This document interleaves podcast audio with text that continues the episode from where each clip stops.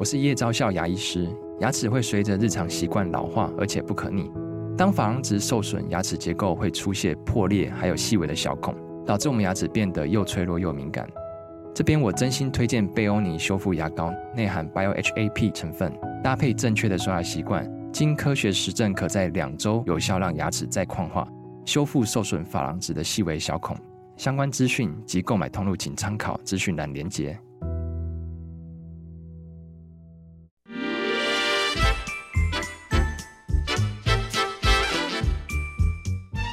有健康的身体，才有健康的生活。名医扣专业医师线上听诊，让你与健康零距离。Hello，各位听众朋友，早安！这里是 FM 九八点一九八新闻台。你现在所收听的节目是星期一到星期五早上十一点播出的《名医央叩》，我是主持人药理诗诗。我们今天的节目正在九八新闻台的 YouTube 频道直播中，欢迎大家可以打开你的任何任何什么手机、电视，通通都可以 来到我们的直播现场。同时，在聊天室可以及时的用文字做线上的互动。今天在节目当中，我们要来探讨一下关于这个牙齿以及它底下的骨头发生了什么事情。邀请到的是我的好朋友，台湾牙医通的执行长陈清章陈医师，欢迎。Hello，各位观众朋友，大家好。耶，yeah, 早安，早安。早。是牙齿底下的骨头，我们之前讨论过说，说通常是牙周病的患者，嗯、有可能因为置之不理、不处理，慢慢的他的那个齿槽骨就流失不见了。是。对，所以通常常见齿槽骨不见的原因，都是因为牙周病吗？是，呃，除了一般我们会分两种，一个就是病理性的，一种就是物理性。物理性的可能就是一些外伤。啊，啊，外伤造成的这种呃 trauma，然后整个损坏，牙齿掉了，或是骨头断掉了，是。对这种。那我们今天主要讨论应该会是以这个病理性的，病理性的，病理性的为主。那到底为什么它会造成这种骨头的缺损？哦，那因为我们在跟呃患者朋友们沟通的时候，其实比较平易近人、简单理解的方法，就是说啊，土石流了。哎呀，刚好我又是土木系毕业，很好解说。就当那个土石流、地基流失的时候，你自然而然上面的房子、建筑物就会倒塌，晃动了。所以为什么这个骨质流失这个之后，牙齿会呃齿摇晃，然后齿动摇，然后就就掉了牙齿，整颗拿下来。对，然后你要重建的时候，那等于是要把重建山坡地，对，要把地基准备好。哦，听起来这个流失它不是一天两天的事情，它是一个渐进的过程。对对，这就是跟土石流有一点点不一样。土石流大概就是因为台风嘛，然后那个含水量过高，然后斜坡怎样突然碰对，没有这个植物的这个水土保持，然后造成的流失，对，就不是一夕之间造成，但有一点点像，有点像的地方是在于它，呃，因为如果不是这种。牙周病菌造成的这个骨头流失的话，它因为缺牙而造成的慢慢的流失的话，它也有点像那个这叫做水土保持没做好，是，它就没有这个牙齿在上面没有物理性的受力的时候，对，好，那这个这个齿槽骨它就觉得我不需要这么强壮，我不需要去支持一颗牙齿，我上面没有东西，它就慢慢慢慢的流失。对，这是一种慢性的，是慢性的齿槽骨的缺损。但如果是刚刚前面讲的牙周病菌造成的，哦，那就是因为牙周病菌造成了一些生理的反应，免疫细胞过来，然后吃吃吃吃吃，然后就把你不只是吃吃这个病菌，它甚至连你的。呃，软组织、硬组织都去破坏，全部吃掉了，造成这种病理性的破坏。哦，对，但不是一天一个晚上造成的，是一个漫长的过程。没有把牙齿刷干净，没有把牙周病菌清干净而造成的。只是他没有感觉，对不对？不然大家怎么会拖这么久呢？对，就是因为它是慢慢发生的，嗯，不是一天晚上发生，所以他就哎，好像都不会痛。对，对，而且我们之前在很多次节目都有跟大家讲过，呃，当你口内的这个蛀牙菌。比较少、比较多的时候，牙周病菌是少的。对，蛀牙菌比较少的时候，牙周病菌是会比较多的。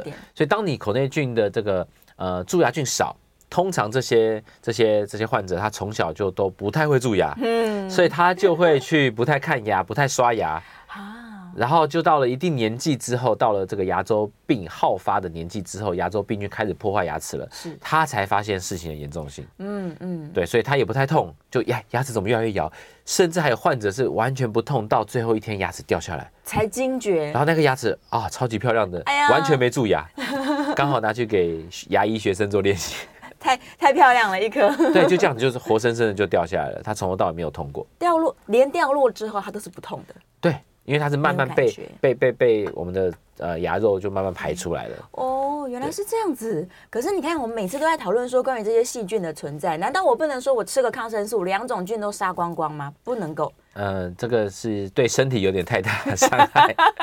两个都讨厌，一个吃我们的牙齿，一个吃牙周。因为口内你还是一个生态系嘛，就是跟肠胃一样，你不可能肠胃到内是完全无菌的。对，无菌状态，你好菌也没了。所以口内也是一样嘛，嗯嗯，对，所以你不太可能就这种消灭式的方式，所以其实我们也没有鼓励说就是要长期的每一天，然后都用很多的那种漱口水啊。或什么，对，它就当做一个辅助就可以了，是是 refresh 的过程这样子，你也没有办法说真的消灭掉它们，对对对，其实漱口水也不是完全杀菌啦，对，不是那种消毒液这么夸张，对呀，所以刚刚有提到，如果是缺牙，他因为说不需要工作，不需要坚强了，所以他就躺平，然后慢慢的没有了。对，嗯，所以我们都会跟我们的这个患者朋友讲说，如果你现在有缺牙，对，你不要拖超过半年一年，嗯，因为有两两个面向，一个面向是我们的牙齿所在的每一个位置都它的功能性，对，都它的战略意义，嗯，如果你今天缺牙，哦，第一个所会造成的影响是你旁边的牙齿上面的牙齿可能就会往这个地方去倒，倒过来，倒下来，或是过度的伸长，或是各种的呃齿列不整的情况会发生，是。好，那这是第一个，因为你后面如果要再重建的时候，你还要去做矫正啊，还要做把这些牙齿调回自己的位置，才能创造回它原来的空间。对，好，所以这是第一个不能拖的原因。第二个不能拖的原因是刚刚提到的，然后用进废退。嗯，如果你那个齿槽骨的骨头它上面没有牙齿了，它没有咀嚼力的刺激它。的时候，他会慢慢萎缩，他觉得主人不需要我了，我可以休息了，找不到自己的生命定定位了，好，这个骨头就会萎缩、萎缩、萎缩、萎缩，所以长期缺牙缺很久，那个那个齿槽挤压就会变得细细的、窄窄的，甚至像刀锋一样。是，对，所以有些长辈他长期缺牙，他的那个齿槽挤已经不是。那种圆润的，像像那个呃呃叫做什么方凸呃叫什么呃。哎哎，河道旁边那叫什么？防坡堤，不是像防坡堤这样有一个有一个河堤一样的呃一个状态，它变成尖尖的，像刀锋一样。是，所以它的牙肉在上面，你去戴全口假牙的时候去也会很痛。它一直顶，因为下面的骨头是尖的嘛，所以上面的牙肉只要被东西压到，哦，就会觉得有尖尖的不适感，到必须还要去修这个牙齿牙脊，然后把那个尖尖的骨头修平，是戴假牙才会。才会舒适，所以长期的缺牙其实会造成这个骨头的流失，后面会有很多延伸的问题。是是是，我正好想要问他放上去的这些假牙，假如我不是选择植牙，我是选择可能像牙桥啊，或者是我戴假牙。这样子我也可以防止它不流失吗？这样刺激够的？不够，也是不够。你牙桥的话，等于是悬空嘛？对啊，所以你是没有办法刺激下面的。所以很多牙桥戴了十年、二十年这个患者，他们缺牙区区的那个骨头是非常不够的。哇！他如果要拆掉这个牙桥，重新把假牙做回单颗假牙做回来，然后重新做植牙的时候，通常会有个过渡期，就是要重新去做这个骨头重建，把单颗的缺损把它补回来。但通常这种单颗的骨缺损的，呃。相对是好补，那个骨头再生是容易的，容易的，对，因为它前后还有牙，还有骨头，有邻居，前后还有骨头 可以支撑，是是是是。但是如果拖太久的话，也许它就是一个漫长的过程。会不会长辈就想说，那就算了，我就让它都流失掉好了，慢慢都流失。它的缺点是什么？就越来越没有咀嚼能力。慢慢流失，它的缺点，嗯，就当然是少一颗牙，我们的咀嚼效率就会降低很多。对，比如说以大臼齿来说，它占我们咀嚼的功能就大概六十 percent。对，第二小呃第二大臼齿可能就二三十 percent，第三大臼齿大概就没什么用。所以智齿我们大概就是不太不太去说，每一颗牙齿的这个呃战略的意义不太一样。对，当你缺一颗的时候，其实如果有缺牙过的这个呃听众朋友，应该很有感觉。当你缺一缺一颗牙的时候，你就会。都几乎都用另外一边，没错，因为这边就是怎么样，就是 卡卡或是咬不碎或者什么，你就会习惯用一边，嗯，所以它还会造成哎久了之后啊，比如说肌肉的不对称，对。就这边比较肥厚、比较强壮的感觉，嗯、然后这边比较瘦的感觉，嗯、所以不对称也会造成很多问题，是甚至会影响到呃走路啦、脊椎啊，其实这些都有一些连带关系。长期的肩颈不适啊，都跟咀嚼会有一些关系。对对对对对，这个其实之前我们有稍微提到过，但没有把它放大来讲。嗯、就是如果你真的仰赖某一侧的时候，你是全身都往那边倾斜的，嗯，对啊，是不是也会跟年纪有关系啊？我这个齿槽骨的流失。啊，当然还跟你年轻时候股本存的够不够嘛？哦，对，骨质嘛，有没有骨质疏松啊，或者这些还是相关的。是流失的更快。是是是是是。嗯嗯嗯。我们关于这个齿槽骨的联动关系啊，它跟我脸部的骨头有关吗？因为最近大家可能开始探讨到说，我们年纪大了，这脸颊脸颊的骨头都会慢慢的，就是越来越瘦嘛。是。它会不会也影响到说我牙齿的功能之类的？嗯。就就我这个有限的医学知识来说，我们齿槽骨的大概就是上上颚跟下颚关系而已，它还没有到这个脸上颧骨啊其他地方，目前应该没有这样子的论文。他自己都很健康，是是是是是，因为他们还是有些分界啦。嗯，对对，原来如此。因为只要聊到骨头，我就各种好奇心跑出来。像最近大家很夯，可能因为走钟讲那个智奇七七啊，不是整的很好看吗？是是。然后我们之前就有想到过，那如果有人真的刻意想要去削他的下颚骨，是，他会不会影响到牙齿的功能呢？呃，基本上是不会哦，距离还很远。对对对对对，所以不至于说我什么打肉毒啊，我削骨啊，然后害我的咀嚼肌可能不发达，或者是影响到我以后的这个牙口的问题。嗯，没有这么直接的影响，对，还好，所以大家放心变帅、变漂亮。是，当然还是要找这个合格的，然后专业的。是是是是是，志奇其实他那个医生是很棒的啊，真的真的，医界其实蛮多讨论。我 我确实觉得成果蛮好的，是大家都普遍认为是这样子，非常非常好，对啊，所以大家就要给他正面鼓励。是是是是，其实私下也认识啊，也是 A A 那个 AMA 校友。是是是，对啊，而且牙齿好不好看，其实也在美学上面是很重要的事情。我们刚刚提到，如果你缺牙太久不管它，或者像呃一开始说，如果是细菌造成的牙周病，它慢慢流失掉了，你这个牙齿拔下来之后放着不管，你的脸型就慢慢改变了。就越来越不好看，是，是就是缺牙的地方呢会比较凹陷嘛？嗯、对对，嗯、那凹陷在这个面相学或什么上都不是那么好的，都不是好事。对，看起来就好像生病啦，或者怎么样。嗯嗯嗯嗯，所以无论是在美观的层面，还是在功能的层面，其实它的流失都是要注意的。还有一些区域会影响发音，发音啊，就是会落红落红啊。你、哦、你在前面缺牙的时候，你讲话不是就是落红嘛？然后讲话就有些。滋滋滋，滋滋滋，你就没有办法发那么精准。哇，对，所以会没自信，而且你讲话你会没自信，你会想要遮，你不敢大笑。对对，所以其实很多连带的影响了。嗯，在整个人际关系上面来说，也都是要提高警觉的。是的，对啊。好了，了解原因之后，那我们就来看看怎么办好了。无论是他因为这个。各种原因造成的缺牙，还是牙周病的处理，我们要处理它，是要在哪一个时期？我先发现说好，假如我现在都不知道，我都没检查，但是它已经缺损了，我要如何去发现呢？呃，首先就是这跟牙周病的这个病程好的发展有关系。是，如果只是初期，好，我们提到啊牙周病的病程，帮大家复习一下。一开始其实只是呃牙齿周围没有清洁干净引起的一些牙龈的发炎，还叫牙龈炎的阶段。是，那到后面会变成呃真的到骨头有缺损才会被定义为这个牙周病。哦，好，所以哦，那我们可以用模型来这个说明一下了。是，哦，这是帮大家把这个。呃，牙肉哦都拿掉，只看到这个单纯的这个牙齿跟骨头的关系。我们可以看到比较这边的这些小臼齿、犬齿啊，这算是一个正常的哦牙齿跟骨头的关系。但到这这两颗大臼齿，我们会发现它的骨头其实降得很低。对哦，所以骨头降很低的时候，缺乏骨头支撑的这个牙齿，它就会哎晃来晃，摇动度就高啦。对，那到最后哎，它可能整个就。就掉下来。哦，所以它是一个呃渐进式的这个过程。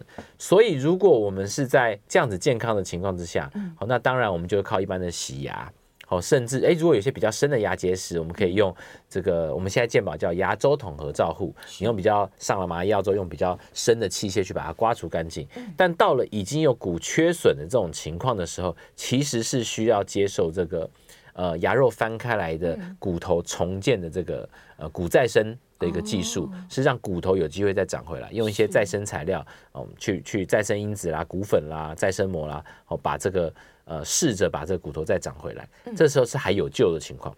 所以你必须，你如果没有把这个牙肉完全翻开，其实你有一些，你看骨头，我们是有牙。牙齿下面是有牙根的嘛？对啊，牙根是有分叉的，那个分叉里面你可能清没有那么清的干净。嗯，好，所以如果能够真的是把手术的方式，牙肉翻开，把里面清洁干净，该补什么材料把它填进去，再把它盖回来，好，是有机会让它长回到比较呃接近你原本健康状态的骨头。嗯，那这是它叫还有救的状态。对，但是当它的牙周病的这个分级到了最后一级。我们叫做 hopeless，就是没救了，没救。我一个资深学长很常说，神仙也救不了你。哎呀，的情况，好，那其实它就是必须拔掉。是，那你想，这拔掉了之后呢，这个牙齿拔掉了，嗯，它会留下一个很大的这个一个洞，一个洞，对，哦，这个一个洞，那这个洞。呃，也是可以去接受一些骨再生的方式。哦。等到它是空洞的时候，把它填起来，还是可以填，甚至用一些呃有支撑度的呃再生膜，是。哦，可能或者钛网啦，或者什么样的方式垂直增高，嗯，就把你原来已经掉下去几个 millimeter 的这个骨头垂直的增高，增高回来，整个补回来，是。等到地基都重建好了之后，再去做。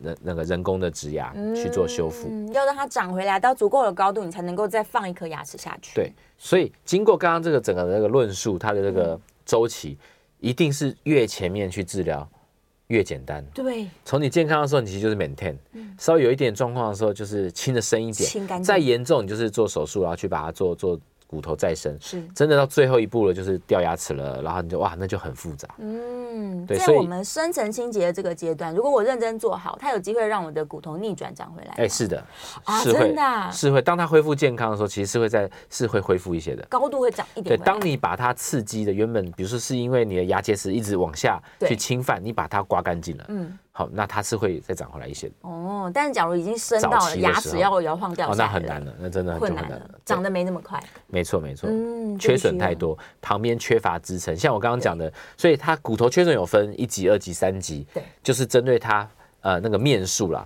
你周围如果都还有支撑的时候，就像一个窟窿嘛，嗯，你东西放进去，旁边都有支撑的时候，很容易长满。是，但当你旁边哎多缺了一面，多缺完全都没有的时候，要无中生有。垂直增高要靠钛网，要靠什么？这种是困难的，嗯、不容易的。对，嗯，但我们刚刚看到的这都是没有牙肉的状况。对，我把牙肉都拿掉了。有牙肉的话，我不一定知道我已经到三期了，对不对？是的，是的，甚至有时候像上之前讲的，有时候牙龈其实它还会浮肿。牙龈浮肿，你还你还觉得哎没有啊，我没有缺损。但当医生帮你把牙周都清干净的时候，它消肿了。整个咻缩下去的时候，你就说：“哎，医生，是不是你害我，害我牙龈萎缩，害我什么？对，怎么对都牙根都露出来了，变敏感了。那是因为把你这个感染的东西拿掉，然后牙龈消肿了。其实里面已经是这样子，早就已经没有骨头。对，其实里面是这样，所以今天特地把这个牙肉拿掉，让大家好好的看清楚，说其实里面骨头是这个样子。哇，所以你平常自己刷牙、自己看镜子，不一定能发现这件事的。”没错，没错，还是要靠医生去帮你检查。是是是，那医生的手段是什么？是直接照吗？照 X 光就知道了。呃，除了照 X 光会知道之外，我们会用一种那个我们叫牙周探针，探针，它上面有刻度的，嗯，然后就是这样的，哎，一个一个缝这样子，会有点不舒服。是，对，那一个一个探，一个一个缝去去探。那当然，你看我们的一颗牙齿，它是三百六十度的，对，但我们医生大概会从这三百六十度找六个点，六个。对，所以其实还是有一点点的误差在那里面。哦，我理解，是不是有的人他可能缺的位置比较特别，你不一定。他缺损的位置，他搞不好你刚好没探到。对对，那就漏掉了，没事，那就会漏掉。对，所以其实现在呃，全世界，哦，就我我拜访很多国家，大家在做各式各样的尝试，是，好去做这个亚洲探测，因为这个探测是很不舒服的。对，所以现在有一些是用一些呃非接触式啊，我们就很有兴趣了。哦，他用一些。哦，因为细节我就不不讲嘛，当然有些它的这个呃秘密在里面。但概念上有点像是，哎，我用什么？其实我们之前以前想过，用什么声呐啦啊？因为声呐不是可以探测地地底海底的地形嘛？对呀，一样的概念嘛。是，我就不要用就用看，就不要用声呐，然后去重建牙周的这个骨头形态。对对，蛮有趣的，就期待这个未来。对对，期待未来，未来可以可以不用那边搓搓搓搓搓，因为病人都很害怕。对呀，那个搓会很痛啊。对，所以很多病人其实是抗拒不去看牙，然后哇来的时候变很严重这样子。嗯，就很多人其实从小就讨厌牙医诊所，觉得声音很恐怖，有些 trauma。对对对，所以他们就拒绝去接受诊断。但是事实上是你越早知道，越越早处理越好处理。对啊，越好处理，又省钱又省时间。晚期的话就是你等它摇晃了，你再来处理，已经三期了吧？对，三期到这大概就是三到四期，快要 hopeless 了。哇，对对对，那没事，我自己推推我的牙有帮助吗？你会有诊断的帮助还是治疗的帮助？就自己提警告自己，有可能提高警觉啊。确实有些病人没事就会在那边推。对啊，摸一摸摸一摸，他说：“哎，我的牙齿怎么那么摇？”但通常，呃，这种这么在意的病人，通常会把牙齿清得蛮干净。对对，他们就不是忽略型的。对，就不是忽略型的。嗯，对，有时候过分焦虑。有可能，我们就要跟他化疗一下。对呀、啊，那一定就会有人问说，那我有什么居家的办法，我可以停止它的恶化？除了说找牙医师帮我做深层清洁之外，平常我刷牙。嗯一样就只做刷牙就够了吗？就是之前提的了嘛，基本牙刷，然后牙线，牙线，因为牙线也占很重要的角色，牙齿跟牙齿之间都是要靠牙线，而且那个转弯的四十五度是非常容易被忽略的。哦，就是那个转角，两颗牙齿之间这个转角，你刷牙就是把脏东西刷到那个地方。哦，是，常常是把脏东西推到那个地方。对，如果你刷牙没有那么精准的话，那牙线其实是一个补救方式，可以把这个转角四十五度地方把它刮干净。嗯，对，牙菌斑很多都是积在那个地方。是，对，那再严重一点，你已经露出一些牙缝了。好，再讲一次哦，通常不是牙医师帮你牙缝弄大的哦，是因为你已经牙周病、骨头破坏。那那个时候的患者其实是需要牙尖刷，牙尖刷是更有效率的，就一个毛刷伸到你的牙缝里面，然后去把它做彻底的清洁。嗯，所以那是基本的，就是牙刷、牙线、牙尖刷，几乎是对于这个牙周病患者要维持来讲是非常非常基本的。是，真的只需要清洁做好，它就可以停止恶化了。是是是，就这么简单啊？没错，因为它就是细菌造成的。就是细菌，它就是细菌造成。嗯，当然哦，还有我补充一种，一种叫做是呃咬合造成的。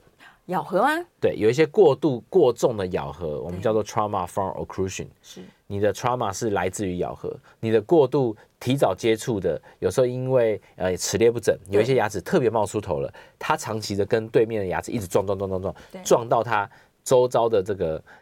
呃，牙周组织放弃了，就是我承受不了那么大力量，是而造成的牙周病是有这种的。那经过咬合调整之后，哎，骨头是会长回来的。哦对，我补充一个，所以不是说百分之百一定都是细菌造成的啦，对，但绝大多数是细菌造成的牙周病。嗯，齿列不正也要注意，有可能长期以往的话，齿列不正一个就是因为咬合会有 trauma 造成，另外一个是因为你齿列不正的时候，通常你很难清洁干净。对呀，因为牙缝就特别乱嘛，清洁就特别特别卡，嗯对，所以很多的死角。是，对，所以我们常常有一些建议一些呃齿列不正的患者朋友，除了美观之外，另外就是健康，健康了，对，让你后面好维持。嗯，希望你可以用到老嘛，这同样一副牙齿，是啊，刚好最近有个朋友虎牙的问题，虎牙 是不是也很容易清洁不好？对，不仅想跟虎牙妹打招呼，坚持想当虎牙妹的朋友你好，是是是，虎牙很可爱，对对，但是有清洁的问题。虎牙有两个部分，我们在临床上常看到被忽略，一个是因为它长在前面，所以后面两个。跟它就有一个三角关系，是，所以他们三者之间的那个地方其实是超级难清洁的，连牙线可能都要小心，连我们医生想要帮他清洁都很困难，是，因为就是三颗牙齿卡死了嘛，对，你要懂很难清洁，所以那个里面有时候蛀牙要补，我们也很难补，补不到，对，所以就是请自己加油。但还有另外一个我们观察到的很容易被忽略的是因为。呃，虎牙就是所谓的犬齿，它长在最外面，对，它会比平常你牙齿的齿面再凸出来一点，嗯，所以你刷的时候，你会忽略了那一个虎牙的上面的地方，突出面上面，对，它的齿颈部的地方，很多患者朋友是在那个地方累积了很多脏东西，然后蛀牙，对，因为他刷牙的时候刷刷刷，他不会刻意再去刷那个比较高位的地方，对对，所以呃，虎牙只是一个举例，但是这种呃齿列不正就是会有内外。都有清洁上的困难，嗯、要注意加强。最基本、最基本就是，不管你牙齿怎么样形状啊，你能够把它清到如何是最重要的。对对，然后定期去检查。那如果医生建议要矫正，真的是应该要矫正。可以好好考虑一下，考虑一下矫正。不是只是想要赚你钱。突然在空中呼吁了，这不是对，不是医生要赚钱，医生是希望你可以这副牙齿用到老。好，我们差不多要进广告啦。这个大家在线上有一些问题哦，等一下广告回来之后开始回答线上聊天室的问题。欢迎大家可以继续提问。那下一段节目我们是开放 call in 的，call in 专线是零二八三六九三三九八零二八三六九三三九八。我们休息一下，广告之后马上回来。回到 FM 九八点一九八新闻台，你现在所收听的节目是名医 on call，我是主持人药理诗诗。我们再次欢迎今天现场的来宾，台湾牙医通的执行长陈清章陈医师。Hello，各位观众朋友，大家好。耶，yeah, 好，回来啦！大家在线上有问题，我也有两题，那先问线上的好了。来，彦良说呢，牙周菌比较多的朋友有可能不蛀牙，但是牙齿很漂亮就会掉下来了。那请问掉下来这颗可不可以留起来，等到我牙周病治好了，我再种回去？嗯，很好的问题。直接答案就是在现代是没有人这样做了。不行，两千年前的埃及可能还有这样做。埃及可以吗？对，甚至还有穷人家把牙齿卖给那个贵族。因为在这个对，在埃及的那些嗯，那个木乃伊或什么里面有找到这样子的解剖状况，是，就它里面其实是用金属，然后把牙齿固定在缺牙区，哦，它只是固定给他而已。最早的这个牙桥。是，对。但是这个植进去的别掉下来的牙，哦，会排就会排斥，因为它已经被认为是呃呃叫做异体物，就是不是自己的自体物这样子，所以会排斥的。对，所以就是两千年前埃及他们为了装饰是是可以的，但是呃一定是失败嘛。但我们就很敬佩两千年前埃及人已经可以这样做了，很伟大。但现在现在是不行的。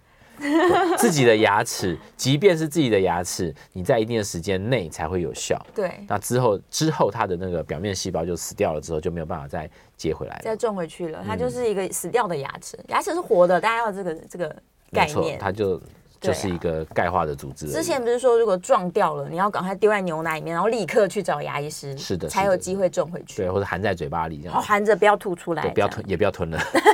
也要不小心就吞了。很多小朋友是运动太激烈，真的会把牙齿撞掉。是，对啊。我刚刚忘记问百香果的事情，我先写起来，等下晚点再问百香果。电话线上有听众朋友 call in 进来，来，王小姐在线上，王小姐请说。好，两位好，你好，我请问医生，就呃，我发现有个现象，就是说，好比说我那个牙齿哈，譬如说它那个有一个它的那牙缝比较大哈，嗯，那哎，可是。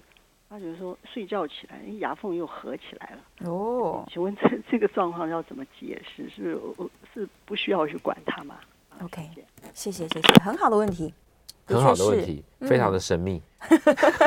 我觉得跟牙龈肿胀有关联性了。对，那跟他夜间这个可能一些 磨牙或咬合的方式是，但是比较少。遇过这个情况，嗯，对，就是牙缝还会就是开开合合的这件事情，对对，比较不合理，比较不合理，所以建议还是要去照一下 X 光吧。对，比较有可能是他就是因为一些牙周状况，所以他的牙牙齿是比较摇摇晃晃的啊，不稳定。对，那因为呃一个晚上没有去咀嚼，嗯，对，所以他就呃。有点回来了，对，有点像是我们睡觉的时候，有没有觉得刚起床的时候好像会长高一点点？嗯，然后站一整天之后到晚上，两身高比较矮一点点，对对对，所以其实跟这个有点关系，可能是比较像的啦。那因为你一整天这样咬咬咬之后，牙齿又被又被有点撞出来，所以它就变得比较开。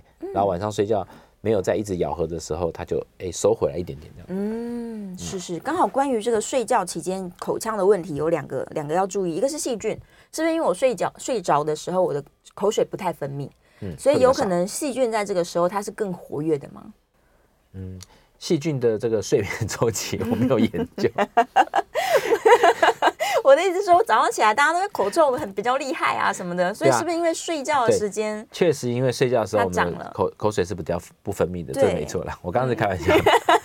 对，所以你的那个，我们口水其实扮演一个自己清洁的角色。是，所以如果你睡前没有好好的刷牙，嗯、先帮他做清洁，你想要只靠口水的话，那整个半夜晚上是几乎不太动的。嗯，所以它就会沉淀，然后开始发酵，对所以会有一些那个臭味是这样造成。哦，所以第一个在睡觉的期间，细菌它。可能增加了，他就出来吃东西啦。对呀，对，嗯，所以口腔就有一些变化。不代表他是夜行性的，他其实二十四小时应该都在吃东西。他应该一天很短，两秒就一天，就一辈子。对，没错。再来另外一个是磨牙的问题，很多人不知道自己会磨牙。那如果一直不知道，一直晚上磨牙，它对于牙齿来说伤害是什么？伤害非常大。一个就是说，呃，你。长期磨牙的时候，你的这个咬合的那些凸的啊、凹的啦、啊，会越磨越平，平掉了。所以到后来，我们牙齿的这个磨合有一种叫做杵跟臼的效果嘛，嗯、一个凸一个凹，会造成可以磨碎食物。但当你都是平的，那你就会像马啦、呃牛啦那种草食性食物，哦、它是平的牙牙齿牙面，它咀嚼效率就比较差，不好。它可能就不太适合吃肉啦，不好吃，不容易吃。不容易磨碎，那这是第一个，咀嚼效率会变差。第二个是，呃，你的这个牙齿容易咬裂掉哦，因为牙齿它就是一个硬的组织，嗯，好，它有这个抗压的能力，对，但是不没有那个呃抗侧一些侧向力，我们叫剪力，所以它就造成呃这是力学剪力破坏，是。啊，因为你受到一个某一个角度的破坏的时候，它会整个碎掉。是。对，它就是应该说，它就会沿着一个呃剪力方向去做破坏。所以很多看到牙齿咬裂掉，它有个斜面，斜斜的，对，它就是一个一个一个剪力的破坏，因为它是硬组织，它不够没有足够的韧性，它有抗压的能力，是。对，所以你长期的去磨牙的时候，我们知道磨牙它都是一个。呃，怎么讲？不是垂直的这样去磨，不是，它都是咬紧，然后有点斜向的在那边去顶关顶关这样子，那其实就是一个侧向的。所以有些人他也不会是，通常不是磨牙的那个时候去把牙齿弄整个裂掉，对，大部分是你已经让它长期有一点，呃呃。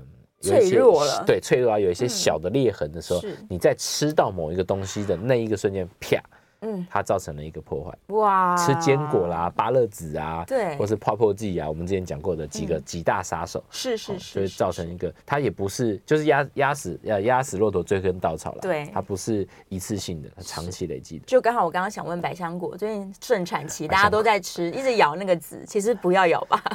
你真的会去咬百香果籽吗？会呀，我要阻止你做这样的事情。哦，真的呀，所以百香果子又不好吃。百香果子好，大家把它打碎。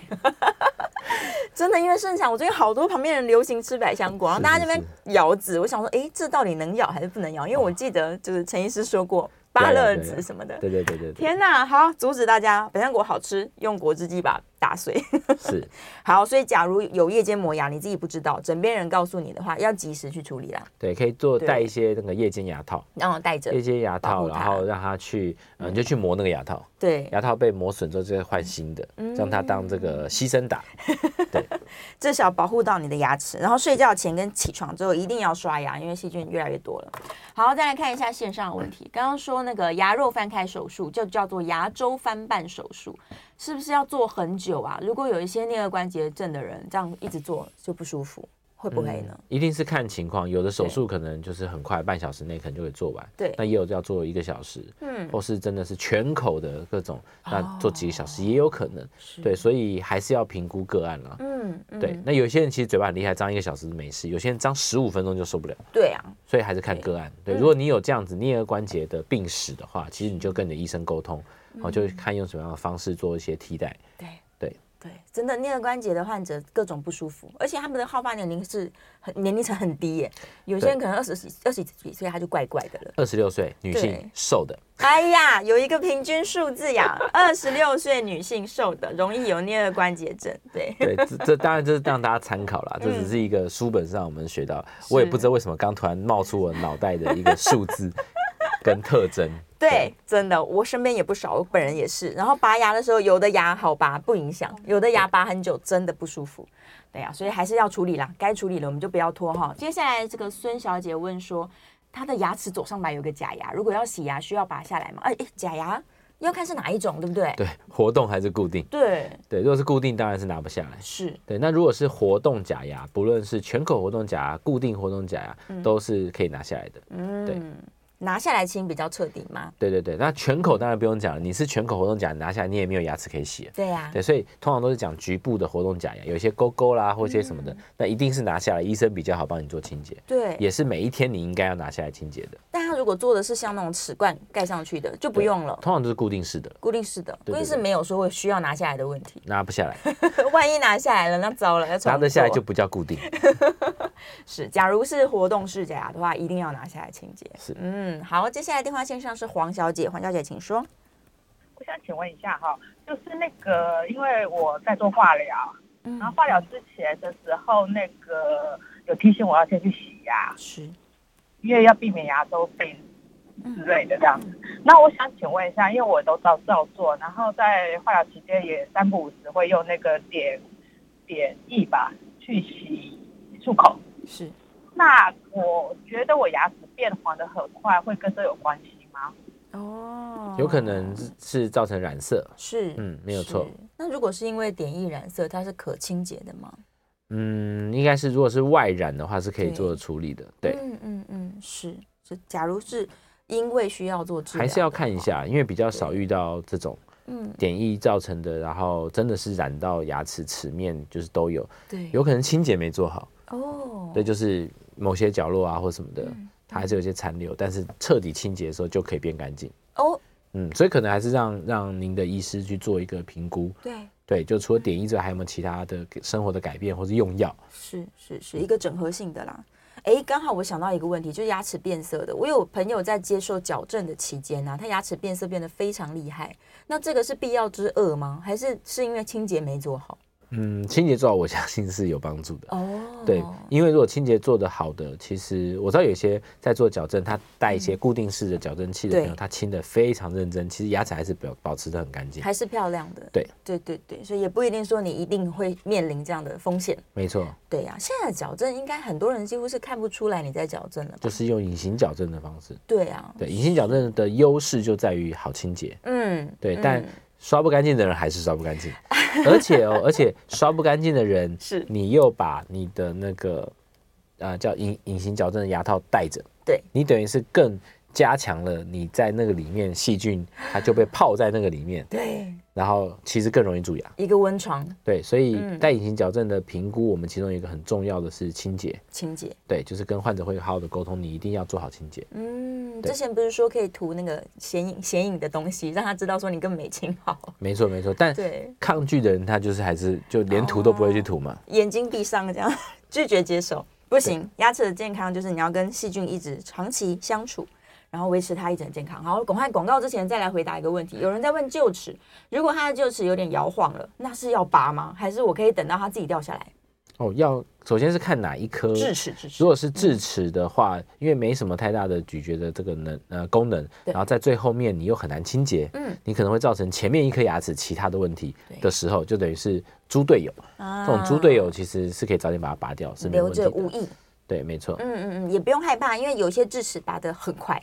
是对呀，他已经在摇晃了，已经在晃了，他应该两秒就上来了。对对对对，不要太害怕，除非是长得很奇怪的，那才会需要拔很久。还是让医生评估啦，有没有他留下来的战略价值啊？是是，看他的位置，看他的功能，这样。好，我们准备又要进广告啦，电话是持续开放 call in 的，call in 电话是零二八三六九三三九八零二八三六九三三九八。如果你也有这个牙齿相关的问题，或者是正在逃避当中，来赶快问问看医生，建立一些自信心。没错，对我们台湾。牙医真的是世界顶尖的，真的。对啊，所有的治疗都让你很舒服、很开心，然后没有后顾之忧，一定有救啦！除非是真的放到最后不能再放的状况。好啦，休息一下，广告之后马上回来。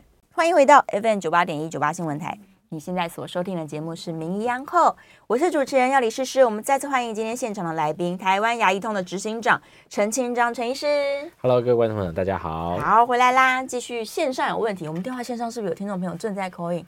那我们先回大家线上的问题好了，来，假牙可不可以戴着睡觉？我觉得他问的是活动式假牙。哎，对对，可以吗？呃，其实是可以戴着睡觉，但通常我们会、嗯、呃建议拿起来，因为有一些比较小的活动假牙是怕它会有吞咽的问题，哦，就不小心吞掉了，误食。单颗单颗的。对，而且它其实是会有这个呃细菌。藏在那些缝里面的问题，是。因为假活动假牙跟牙齿之间会有一些缝隙嘛？对，它反正就是一定不可能完全完全粘着的，嗯，对，所以那个里面就会呃藏污纳垢，是。可能比较造成容易蛀牙，不好不好，对，或是或是其他的造成，是。对，所以呃我们会就会建议这个活动假牙，通常我们会拿下来去睡觉，嗯，对，但是如果是这边特别提到，如果是全口假牙，嗯，如果是全口假牙，通常会建议。拿下来放在床边，哦，都对于这些长辈，这个很重要。然后长辈如果要起身下床的时候，请长辈先佩戴全口假牙，之后再起身下床。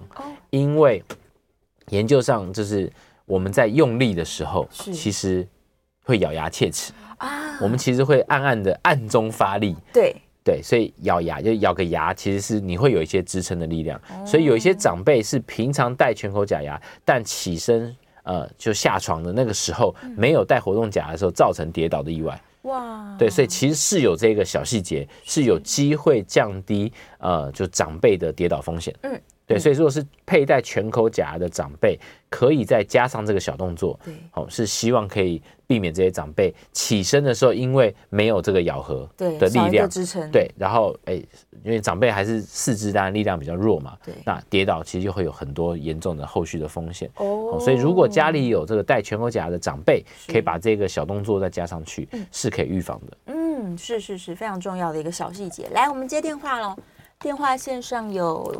蔡先生，蔡先生，请说。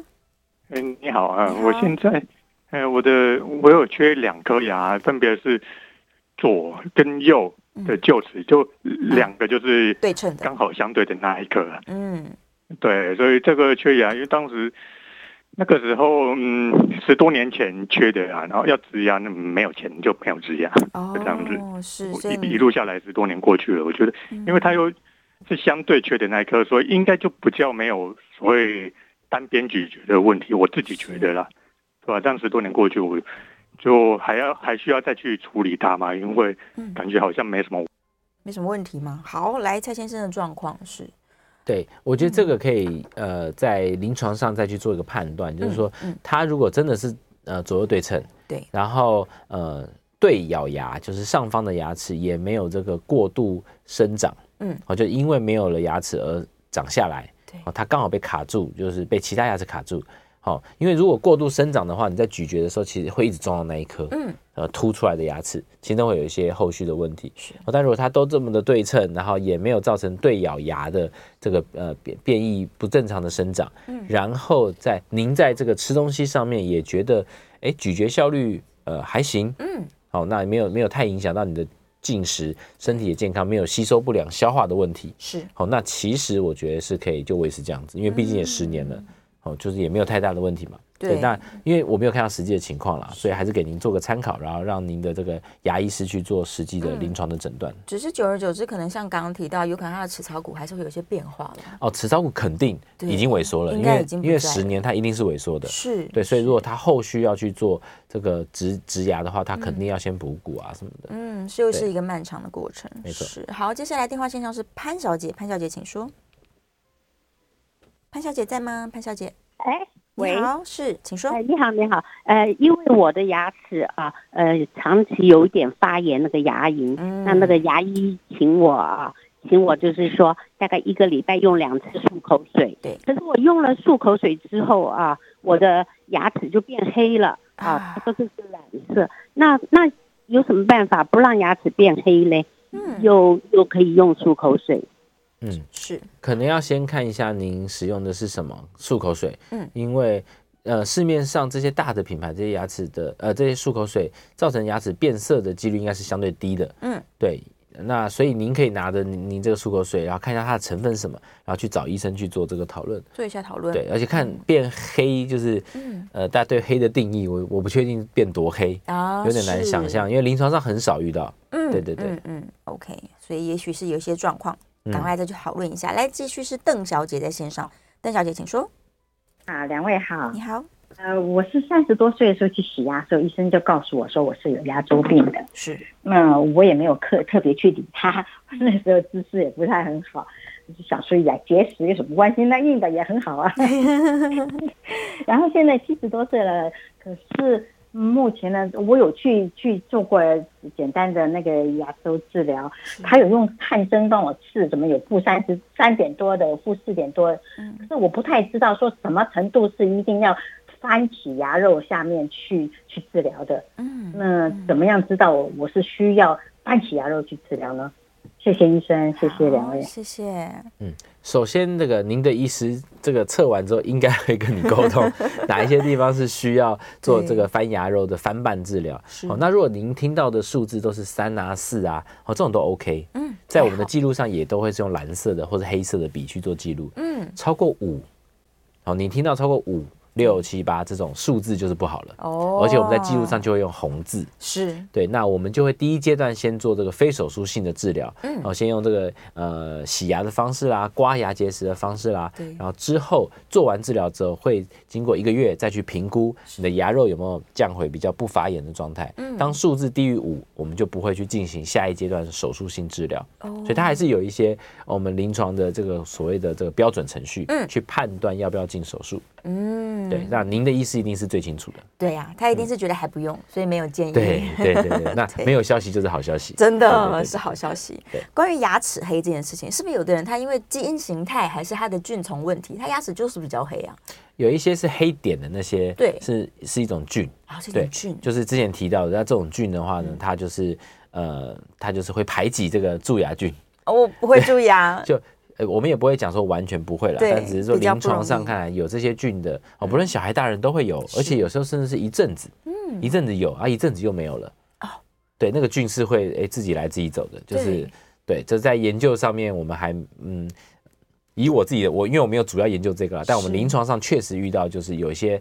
呃，它就是会一阵子，然后牙齿很多的那个黑色的那个菌，它、嗯、以为是没刷干净，其实就是一个菌虫在那个地方。嗯，那我们可以帮他用一些喷砂啦什么把它弄干净，但因为它就是菌造成的，所以它又再长回来了。嗯，所以我们可能就三个月要帮他做一次这种美白的这个处理。是，那这个就不在健保的给付里面，自费的。对，那但是就是说有这种的临床上确实他们比较不蛀牙。嗯。嗯，原来如此，黑牙反而是我们会用这个方式安慰这些家长，因为有些家其实小朋友比较好发啦，对，大人比较少，小朋友比较多这种牙齿上有这些黑点，啊哦，那我们就会安慰这些家长，那也会告诉他说，哎、欸，不代表这个小朋友就没有把牙齿刷干净，其实是干净，其实刷不太干净，嗯，但我们也会。怕说这样讲了之后，小朋友就不刷牙了，对，所以其实有时候很为难，你要跟小朋友讲一个版本，跟大人讲一个版本，是，但还是要认真做清洁啦，对啊，虽然他可能觉得黑色不好看，是不好看，嗯、没错，对呀、啊，好，赶快最后两分钟，大家线上一直在关心口水的问题，有一些人是干燥症，所以他因为干燥口水本来就少，对，嗯、那是不是他的牙齿就更容易坏掉？那另外一个人问说不喝水，所以他唾液也是很黏很少，会不会也比较不健康？呃，以口干症的患者来说的话，确实，呃，因为他呃，有些长辈他其实也不是因为真的口干症，而是随着年纪变大，我们口水分泌量会变降低。对，那这种时候哦，呃，所以我们的健保才会特别有针对这种患者，我们又会在哎三个月就可以洗牙一次。嗯，啊，还有这个长辈的涂氟。对。就所谓的高风险蛀牙的是可以三个月洗啊，然后呃超过六十五岁以上或什么还有涂氟，涂氟。就是因为它缺乏了口水的自己清洁能力，嗯，所以可能比较容易蛀牙，我们就用这个呃频频率比较高的涂氟的方式去降低它蛀牙的风险，嗯，哦，所以确实哦是口水分泌变少，它这边讲牙齿坏掉容易坏掉，其实就是讲这个蛀牙的风险比较高，就是蛀牙风险，嗯。嗯，原来如此，那他多喝水会有一点点帮助吗？呃，多喝水，其实那当然，我们多喝水的时候，它它流呃液体嘛，有时候会带走一些脏东西啦。对对，但是如果你喝的是真的是水，而不是含糖饮料的话。嗯那我觉得当然对于我们呃基本会有一些帮助，嗯，但最主要就像之前提到的，我们不可能只靠喝水或是漱口，你就把牙齿弄干净。你洗盘子或是洗那种餐具，有些黏黏的东西，你就是要靠一些物理性的清洁，是，对，是才能把这个牙齿真的弄得很干净。对呀，所以牙齿清洁不可少。如果到现在都还不肯用牙线的朋友，可能可以学习一下。一定要，一定要，对，一定要的。刷牙、牙线、牙间刷，这基本把事情做好，其实牙齿可以保证它用的久一点。好。今天非常谢谢陈金章医师，我们希望下次节目见啦，拜拜，拜拜。